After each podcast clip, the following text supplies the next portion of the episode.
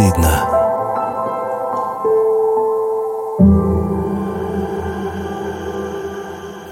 Все, мне удобно, как никогда. Всем привет. Это подкаст «Как не стыдно». Меня по-прежнему зовут Василий. Меня зовут Юля. Да, меня зовут Алексей. Всем привет. И сегодня четвертый эпизод нашего подкаста под названием Фантазируем. К слову о фантазиях, э, у нас нет половых связей между ведущими этого подкаста, хотя, может быть, зря я это сказал, и для фантазии наших слушателей было бы неплохо, наверное, представлять о том, что мы в перерывах между подкастами живем друг с другом активной половой жизнью. Я как раз начал фантазировать на эту тему, представлять себе. а, Василий Как бы это могло быть? в портупее. Это твоя фантазия, все понятно. Как, кстати, ваши вторые половины отнеслись к этой всей затее, ну и к тому, что они услышали в первых выпусках? Положительно, слава богу. Если честно, я переживала очень сильно, но я лишнего не наговорила. Она восхитительна, она вообще в восторге, ей все нравится, интересно, и у нее есть свои вопросы. Я так думаю, что мы их потом сможем еще и озвучить. Я, кстати, благодарен э, своей жене. После каждого выпуска мы продолжаем разговор э, по поводу тех впечатлений, аспектов, которые у нас, э, у кого-то из нас появились. И, друзья, я предлагаю вам делать то же самое. Не просто нас слушать, но и задавать какие-то вопросы. Для этого у нас есть телеграм-канал, как не стыдно, точка подкаст. Набирайте, вступайте в группу и получаете доступ к эксклюзивному контенту. Мы, э, что не входит в наши основные выпуски по тем или иным причинам, выкладываем э, в Телеграм. Там же Алексей планирует выкладывать картинки, которые мы пока не пропускаем. Про э, ящик скажи. Какой ящик? Магический. Про почту ты имеешь в виду? Также в телеграм-канале мы написали нашу почту, куда принимаем ваши истории анонимно. Так что можете писать, не стесняться абсолютно все, что хотите, чем хотите поделиться с нами. Говорите, смотрите, трогайте, пишите, фантазируйте, в общем, вместе с нами. Да, как раз на почту пришел вопрос, э, который относится к нашему третьему выпуску. Вопрос звучит следующим образом. Какое количество раз мастурбировать в день – это нормально? А какая частота является нормальной, да, какое число? Ну, условно говоря, да. От А- какого количества мастурбаций в день нужно начинать беспокоиться? От такого количества, когда начинаются физиологические проблемы и неприятные ощущения и боль. А, Есть такая штука, называется сексуальная конституция. У каждого сексуальная конституция своя. Она есть низкая, она есть высокая, она есть средняя. Низкая сексуальная конституция, как у мужчин, так и у женщин, может исчисляться половыми актами либо потребностью в мастурбации один раз в два месяца либо один раз в полгода. И это нормально для такого человека. И самая высокая сексуальная конституция, которая мне известна в клиническом случае, это а, мужчина, которому нужно было 6 раз в день экулировать, и женщина по-моему, 12 раз в день. Вот. Мужики проиграли А, да, в ну- этой ну- битве конституций. Да, но мужчине сложнее, потому что нужно успеть выработать новые экулянты, а женщине не нужно. Развивать, если эту тему, мы к ней, конечно, потом вернемся, что такое мультиоргастичность. Это когда женщина может получить оргазм от прикосновения лобком ручки двери. Юля завидует, сидит. Я думаю, почему ручка двери, она же высоко. Так может прикоснуться там, не знаю, к углу стола и э, испытать оргазм. Я надеюсь, в нашей студии такая женщина не заходила и не терлась об наши микрофоны. Я слышала пару лет назад историю о том, что мужчина 49 раз подряд мастурбировал вот, и умер, к сожалению. Это обезвоживание. Ну вот да, то есть это, ну, как бы вредно может быть в любом случае. Но 49 раз это многовато. Опять же, это же вопрос самоизнасилования над собой, либо это вопрос физиологических потребностей. То есть, если ты чувствуешь необходимость снять напряжение, и это происходит не один раз в день, в общем, тебя это беспокоить не должно. Да, это вполне себе нормально. Вспомните подростков 16, 17, 18 лет, когда сами были в этом возрасте, там за 4-5 часов мог эвакулировать на 6-7 раз.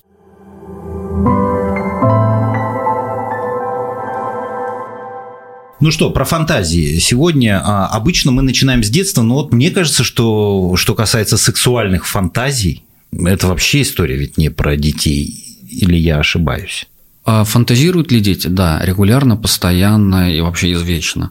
Сексуализированы ли их фантазии? Я думаю, что в большей степени, конечно, нет. Можно ли их причислять к сексуальным фантазиям? Можно.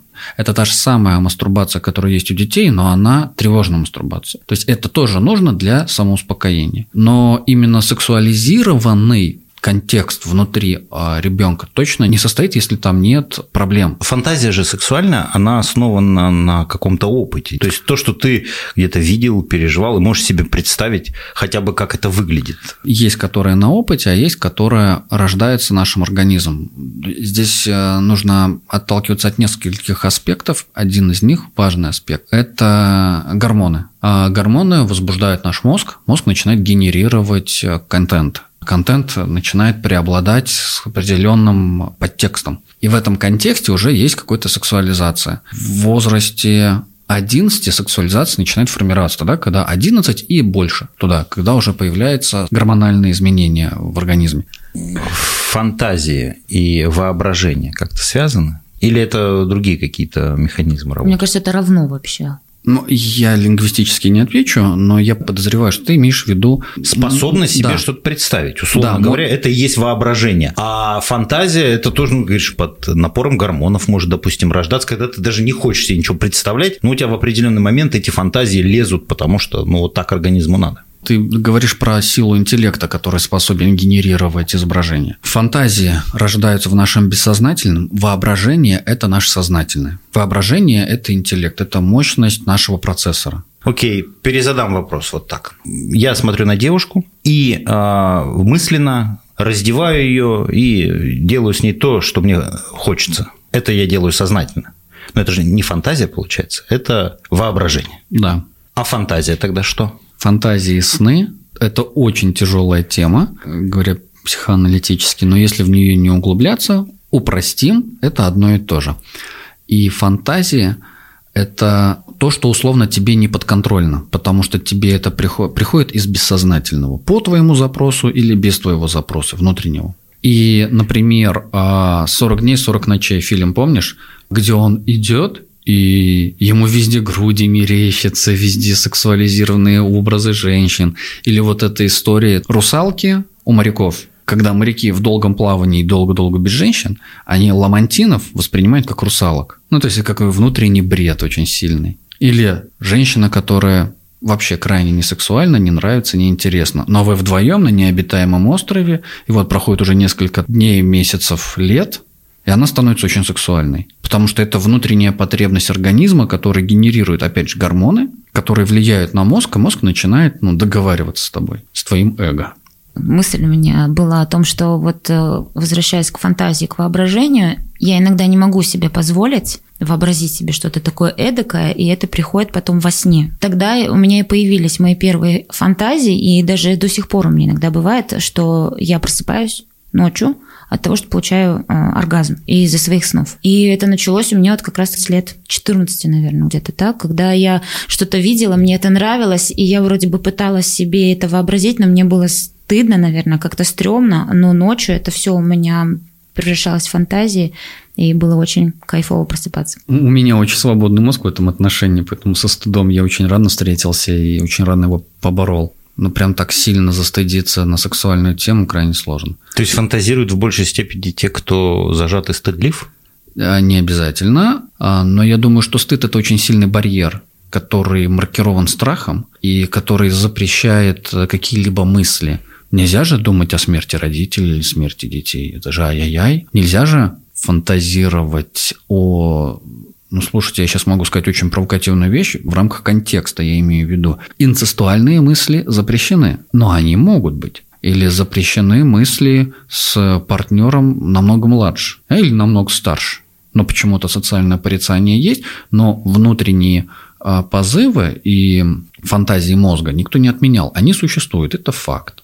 Здесь нет ничего такого, знаете, радикального, диагностически клинического, плохого, там, что все надо лечиться. Нет, ни в коем случае. Это свободный полет мысли. Это то, что вам бесконтрольно, не подвластно, и чем больше будете сопротивляться, тем больше оно будет рождаться, и лучше это просто признать. И можно я сейчас вот еще добавлю, да, классика жанра про фантазии. Часто, часто, часто, часто, регулярно, я бы сказал, клиенты сексуализируют терапевтов. И женщина-мужчина, и мужчина-женщина, мужчина-мужчин, и женщина-женщин. Постоянно. Почему? Потому что есть иллюзия такая, что терапевт обладает, ну, какой-то властью, каким-то авторитетом, и клиент начинает испытывать такие неоднозначные чувства к терапевту и бессознательно его соблазнять. Это такая форма сопротивления. Это происходит на работе регулярно, когда подчиненный соблазняет руководителя, или руководитель может соблазнять подчиненного, опять же, бессознательно. Почему? Потому что у руководителя есть власть, а подчиненный, например, чувствует, что он ну, безвластен и такой беспомощный, и отдается. Особенно, если это разнополый. А, и самый лучший выход из этого, в этот момент очень хорошо тогда просто про себя подумать,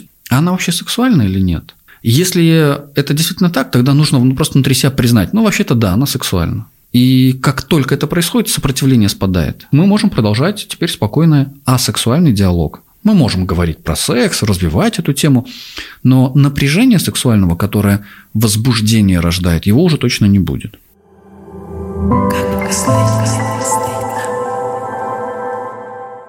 Хотеть 12-летнюю девочку в фантазии – это нормально. Да. Ну, ты знаешь, я бы предпочел, да, чтобы те педофилы, которые это делают, ограничивались фантазиями. Мне кажется, что это сняло бы больше проблем. Так а почему это происходит? Потому что запрет на фантазии есть. Ты представляешь, человек сам себя насилует в голову очень долго и очень сильно, запреты имеет. Пусть лучше усидится дома, насмотрится этого порно и успокоится. То есть, по сути, мы фантазируем над теми вещами, которые позволяют нам делать общество. То есть, это красивые принцессы, куколки какие-то, может быть, какой-то более-менее открытое порно, я не знаю, то есть так получается. А все остальное вот там связано со взрослыми мужчинами, там, детьми, это все запреты, мы как бы уже ну, подсознательно не фантазируем на эту тему.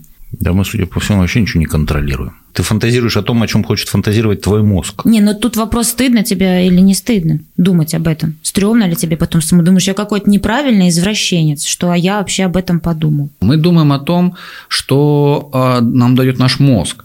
А общество выставляет нам ограничения и запреты, которые вызывают стыд и смущение, и страх. И когда я говорю про педофилические реакции, вот эти сумасшедшие, да, а если они превращают это в э, такое состояние, в котором они начинают себе сильно запрещать, напряжение растет все больше и больше и больше. И это напряжение превращается в некоторую внутреннюю боль, которая приводит к психозу, либо там к пограничному расстройству личности, которое приводит к психопатической реакции, к нарушению чужих границ, к нападению, к изнасилованию. Потому что было много запретов внутренних. Прорвало, и теперь я побегу их реализовывать. Так, значит, фантазировать необходимо. Это потребность нашего организма, в том числе в сексуальных фантазиях признавать и разрешать себе фантазии, вот что важно.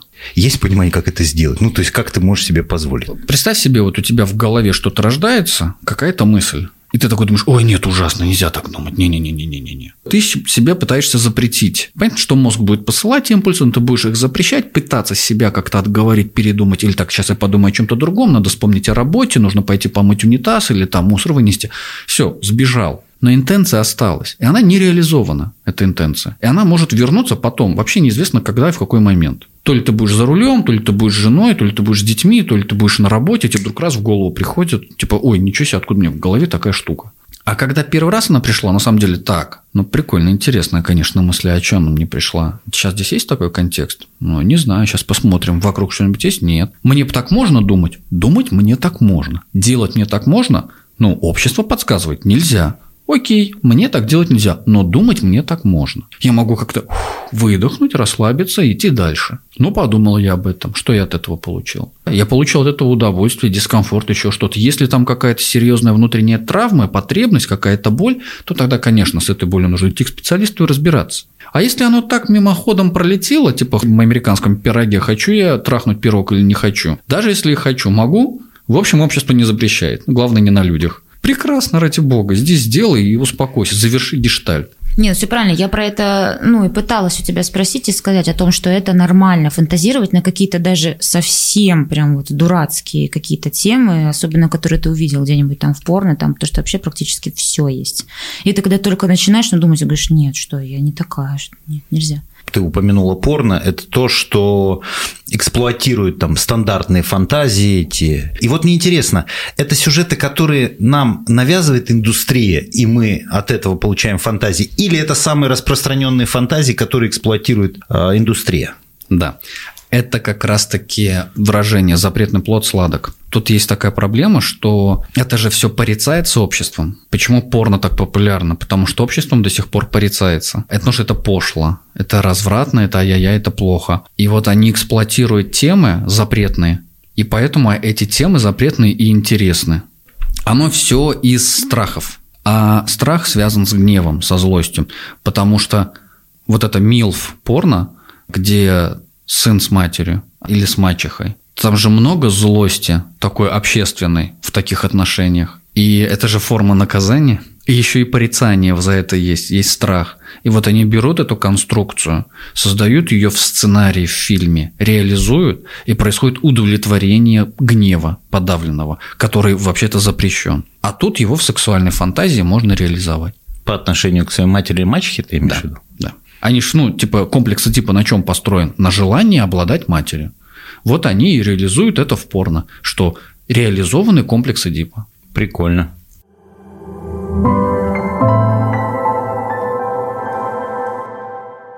Слушай, а как быть парами? Это нормально, например, если условно твой партнер любит какую-то актрису. Не то чтобы любит, вот она ему очень нравится. Это нормально, если он может тебя попросить как-то одеться, как она, к примеру. Не получается, что вот он ее любит больше, чем меня, она его больше, не знаю, там, сексуально возбуждает. Ну, представь себе, он бы, нари... твой бы мужчина нарядился в Джека Воробья. Капитана Джека Воробья. Тебе бы понравилось? Да. да. Да, мне бы понравилось. Ты слышишь? Ты слушаешь, я знаю. Слушайте, ну вы уже говорите о реализации фантазий. То есть их нужно выпускать еще и вот в таком, да, в ролевые игры, в костюмчики и прочее? Я говорю скорее не о реализации, а о легализации в первую очередь во внутреннем разрешении, а во вторую очередь уже, да, там по возможности, если это можно реализовать, почему нет. Это нормально. Это не означает, что, возможно, он закроет свой гештальт, удовлетвориться этим, и все, и вы от этого образа рано или поздно перейдете к следующему образу. Ну, тут больше я удовлетворюсь. Ну да, кстати, я вот сейчас просто это представила, ну и поняла, что, естественно, там капитан Джек Воробья я не буду любить больше. Ну, сколько? 5, 6, 10 актов. Ну, да, Потом ты от него устанешь, да, и тебе нужен будет другой. Да, согласна. Я помню свою первую сексуальную фантазию, но она была основана на реальных событиях. В доме, где я жил, в квартире над нами поселилась молодая учительница со своим мужем. И так совпало, что их спальня была над комнатой, где спал я. Дом был панельный, они были молодоженами, и дело происходило летом. Но что там раздавалось, я думаю, все прекрасно догадываются. То есть это была прям большая страсть, большая любовь и много секса. То есть я уже понимал примерно, что они там делают. Вот. Но самое интересное началось, когда мы пришли 1 сентября в школу. И эта учительница вела у меня географию. Вот я сейчас даже вспоминаю, у меня какой-то трепет, ты понимаешь, от того, что происходило со мной на уроках географии. Я не мог воспринимать ее как учительницу вообще. То есть я смотрел на нее, и мне кажется, что она догадывалась. Ну, потому что что там было догадываться, это все сопоставлялось. Я позволял себе там намеки. Я сегодня не выучил, полночи не спал, соседи шумели. Ну, вот это вот все. Вот можно ли это назвать фантазией? А ты скажи, ты представлял, когда ее увидел в классе, или ты представлял в момент их полового акта, когда ты это слышал? Нет, вообще, когда я слышал, тебе... я представлял, что там происходит с ней. Когда я был в классе, я вспоминал о том, что происходило с ней, и, и соответственно, ну, это все какой-то такой коктейль был из стыда страсти какой-то и какой-то похоти вот этой подростковой, когда я понимал, что... Опять стыд. Она там кричит за стенкой, а ему стыдно. Стыдно от того, что ты был свидетелем. Тебя сделали третьим участником. Вот меня до сих пор это тревожит, это вот эта вот вся ситуация. Но я понимаю, что если я о ней рассказываю, значит, я как-то это проживаю. Надо закрыть этот гештальт. Теперь мне что? А, надо принести домой глобус, отдать его жене, сказать, сегодня ты учительница географии. Или мне с этим жить теперь до конца жизни? А вот смотри, у тебя есть выбор.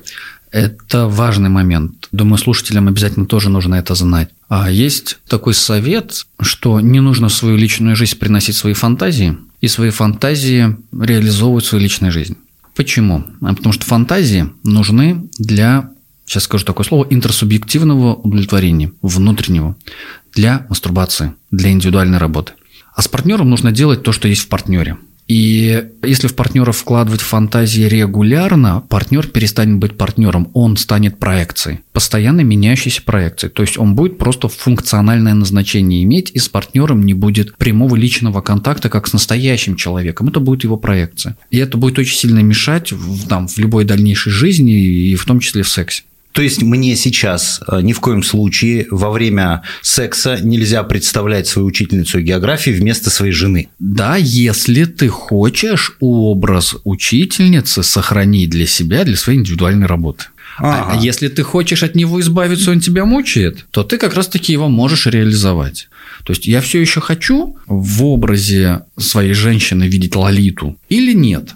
Вот если я хочу, я могу, конечно, э, из нее все время делать лолиту, но потом лолит мне надоест. Либо делать из нее монашку какую-нибудь, однозначно. А, тоже рано или поздно образ надоест. А вот когда у меня есть внутренний выбор, что с ней делать, и то она лолита, то она монашка, то она училка, то она просто женщина, та, которую я выбрал, причем не три раза в неделю каждый день подряд, а типа там раз в полгода, то тогда у моего мозга есть точно выбор рано или поздно, там, через год вернуться опять к первоначальному не будет заезжен ни образ, ни сексуальная фантазия. Я и проекцию сохраню, и в ней человека увижу такого, какой, какая она есть, потому что она как человек однозначно сама по себе сексуальна, интересна, и с ней можно реализовывать много чего сексуального. И халатик медицинский не придется выбрасывать.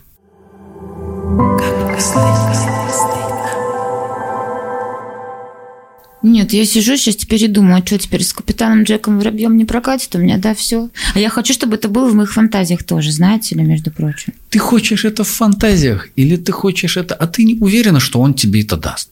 Ты уверен, что он это не обесценит. Он может ведь быть таким Джеком Воробьем, где ты потом скажешь такая, а, что-то уже и Джек не тот, и этот не тот. И тогда вот это вот маленькое внутреннее удовольствие, оно закончится. Подумайте об этом так.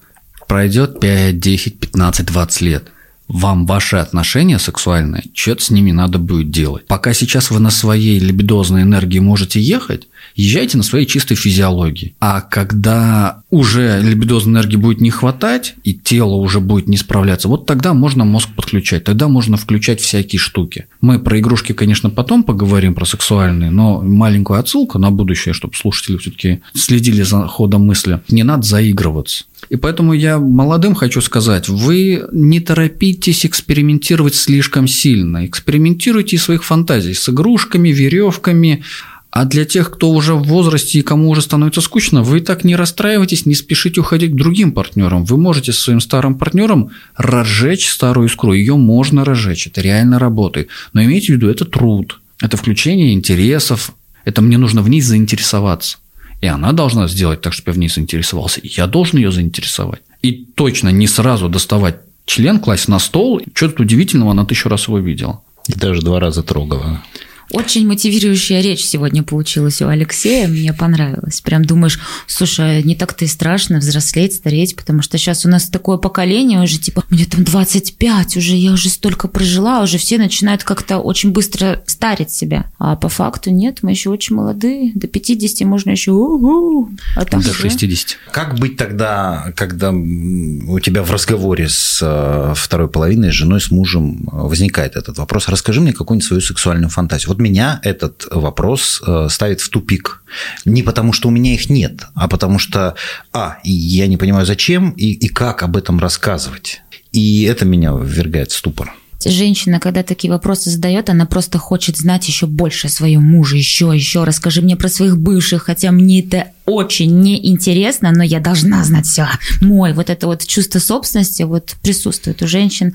И да, у нас такой заходил с мужем вопрос, и причем мы спрашивали, типа, расскажи по три своих сексуальных фантазий. Вот, и мы рассказывали, он мне рассказал свои, я сказала свои, и какие-то мы потом воплотили в жизнь. А, мы с мужем были в Москве в какой-то там командировке, не суть важно, значит, мы там сняли квартиру, значит, уже день третий, и мы начали говорить вот о фантазиях от этих. Он такой говорит, давай ты будешь, типа, девочка, студентка, ты живешь в этой квартире, а я вот постучусь к тебе, типа, ошибся квартира, мне негде жить, и вот попробуем отыграть. И мы реально отыграли. То есть он, когда начал ко мне приставать, я начала кричать, прям вот драться. И я настолько вошла сильно в роль, И, в общем, я не могу сказать, что что-то прям хорошее, если честно, получилось. И когда он мне просто уже кричит и мне говорит, хватит, остановись. И все. И мы вернулись в себя. И у нас был потом очень классный секс. И мы такие сели, типа, надо ли оно вот это вот все представления. Потом такие воспоминания у меня очень агрессивные и злые какие-то с этим. Самая большая была проблема в том, что я действительно вжилась в роль. Я себе сделала два хвостика еще таких, которые в разные стороны, как у Сейлор Мун или у кого они, да. И я прям начала его лупасить. Типа, отстаньте от меня, мужчина, вот это вот все. И, в общем, я просто какой вывод сейчас я сделала? О том, что не надо сильно вживаться в роль. Просто вот и все это может привести к нехорошим синякам. Очень простой вопрос. Зачем? Всегда задавайте этот вопрос своим партнерам. Если он что-то предлагает или она, не означает, что вы должны молча соглашаться. Зачем? Зачем тебе это надо? Что мне это даст? Зачем мне это надо? Что ты этим хочешь реализовать? Хочешь поиграть? Окей, давай поиграем. Хочешь про меня просто что-то узнать? Это опять же вопрос моей доступности, да? Женщины некоторые очень хотят вставить, а, сделать массаж простаты. Очень им любопытно. А есть те, которым вот совершенно не любопытно. Вопрос, зачем? Ты что хочешь этим? Ты хочешь мне больше удовольствия доставить? Или ты хочешь иметь таким образом власть надо мной? Проникновение – это при, ну, приобретение власти. Аналогично про всякие игры и реализации фантазий. Да? Есть женщины, которые ну, просто кончают от одной только мысли, что ею овладел какой-то там сильный мужчина, такой очень властный, и она такая, наконец-таки я могу расслабиться, ни за что не отвечать, не нести никакой контроль, забыть про воспитание, кухню, уборку детей, заработок денег и превратиться тупо вот в жертву или там вот в существо, у которого нет никакой власти, и полностью ему отдаться. Ну, кстати, я знаю, что одна из самых распространенных женских фантазий – это именно сюжет изнасилования. И такое отыграть, ну, это вот такое пограничное состояние, потому что это же может в какой-то момент из игры перерасти в реальное изнасилование. Однозначно мужик должен быть адекватный, ему тоже нужно заранее как-то проговорить рамки игры границы роли. В рамках этой роли я могу тебя шлепнуть? С какой силы? И это сложный подготовительный процесс. Классическая диагностическая методика сексуальных отношений – это вот прямо сейчас все, и слушатели тоже, и вот вы, пофантазируйте, подумайте о способе убийства своего партнера. Как бы вы его убивали? То Придушил есть, бы, конечно. Придушил бы. А жестоко или ну, там мягко, там как-то долго, медленно, быстро, сильно, жестко – Каким оружием и как? Я думаю, что долго. Ага. А ты? И постепенно. Я наоборот, чтобы не мучился, по-быстренькому что-нибудь сделать. Но точно не пихать никуда ничего. То есть, скорее всего, это тоже, ну, потому что не хочется причинять как-то больно, если честно. Леша, к чему эти вопросы? Я начинаю волноваться. Ну, на самом деле все очень просто, и слушатели, вот если вы успели за это время подумать и пофантазировать, диагностика такая. Чем более а яркая и мощная фантазия вашего убийства, тем более яркое и мощное ваше сексуальное влечение к вашему партнеру. А не просто сексуальное влечение, а именно жажда его другими словами трахнуть. Ты, например, говоришь там руками. А ты не против, если я сейчас... Ты хочешь это сделать не каким-то предметом, ты хочешь это сделать сам своими руками. Просто переведите это объяснение, вашу фантазию, в сексуальную плоскость. Просто возьмите все прилагательные глаголы и трансформируйте их в сексуальный контекст. А, а я ничего не сказала, я просто сказала, не хочу, чтобы он мучился. Ну да, то есть ты точно не хочешь его мучить в постели, долго с ним заигрывать, его мучить, погладить. Да, я хочу, чтобы всю меня гладили и овладевали мной. Вот ага, такая вот я. Да. Да, да. Вот. И это же все про садистические, мазохистические контексты и наши паттерны, потому что мы все немножко садисты и мазохисты. Про вот эту диагностику она о чем говорит? Она говорит о внутреннем желании. Если я даже убивать ее не хочу, вот тогда это большой вопрос. Типа, а что вы делаете вместе? Вместе, если у тебя к ней энергии нет. Это же вопрос энергии. Получается так, что с помощью фантазии ты больше узнаешь о себе прежде всего. Да. Мы обещали в первом выпуске, что у нас будут неловкие паузы. Вот она состоялась, и каждый задумался о своей фантазии. Такую немножко лекционную да, интеграцию мне хочется дать, пояснение. Про сексуальные фантазии. Стыд, вина, страх эти чувства блокирующие, порицающие, запрещающие, э, смущение в ту же кассу. Вся сексуальная энергия, она очень тесно связана с нашей агрессией. Мы реализуем нашу либидозную энергию через агрессию. Сексуальный контакт, и он агрессивный. Вход членов в вагину – это агрессивное действие, нарушение чужих границ. И сам секс, в принципе, само по себе – это агрессивное действие. И запрещать себе эту агрессивную действие, ну, конечно, не надо, не стоит. Но там параллельно с гневом на другой стороне находится страх. Я боюсь тебя уничтожить. И вот это такое тонкое место, где вообще-то я хочу тебя отодрать. Но как мне так тебя отодрать, чтобы тебе не было больно? И вот это место, когда мы можем договариваться. А уже все остальное, потому что у меня возникает вина или стыд за то, что я тебя хочу отодрать. И она может хотеть отодрать, и он может хотеть. Тут ничего такого нет, это нормально. Вот это крайне важное место, когда мы можем вначале проговорить. Давай нам друг, друг, друг с другом не будет стыдно. Смущаться давай мы будем, потому что без смущения и возбуждения так себе. А вот э, стыдить друг друга мы не будем, хотя бы за мысли и фантазии. После этого мы можем переходить к каким-то действиям.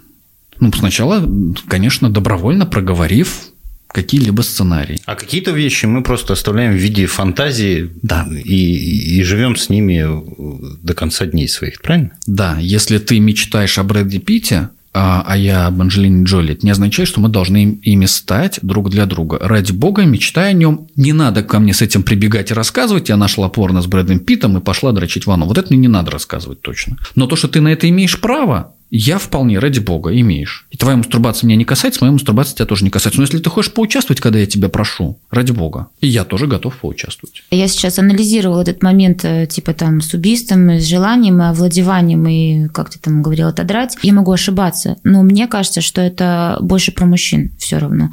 Потому что мужчина в большей степени хочет завладеть женщиной. У женщин такого нет, она больше жертва. Поэтому я, наверное, не смогла ответить на этот вопрос, и до сих пор я пытаюсь ну, думать я, я, не, ну, я не могу, я не хочу. Правильный ответ очень простой. Ты сказала, я не хочу. Не хочу. Все. Вот это важно.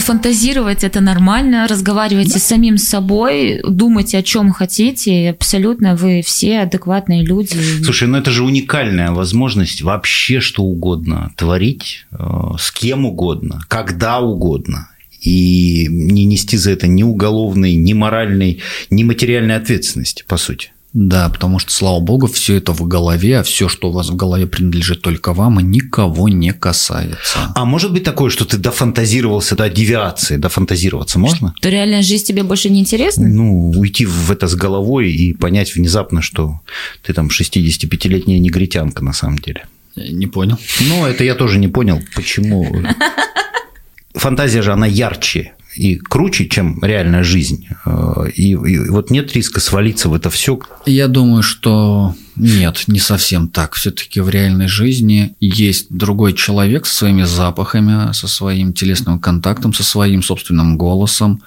а, и со своими собственными желаниями. Мало ли, что я там себе нафантазировал, и даже если я нашел себе партнершу, с которой бы хотел это реализовать, не факт, что она мне что-то это даст. Дофантазироваться до состояния, что мне разонравится моя жизнь, ибо я буду жить только в фантазиях, ну, это прям уже такая крайняя стадия какой-нибудь шизофрении, поэтому большая редкость, что это возможно. Во-первых, мы хотим услышать истории от наших слушателей с их фантазиями и, может быть, даже реализациями своих фантазий подкаст «Как не стыдно» – место, где все трое кончают одновременно. На этом на сегодня все. Фантазируйте, друзья.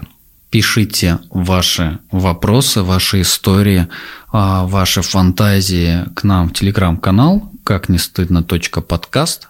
Где бы вы нас не слушали, ставьте 5 звезд, пишите комментарии, ждите следующих выпусков. И самое главное, не стесняйтесь своих фантазий. Всем пока.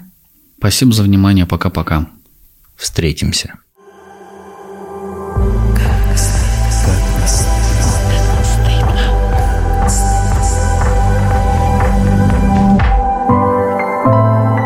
Как не стыдно.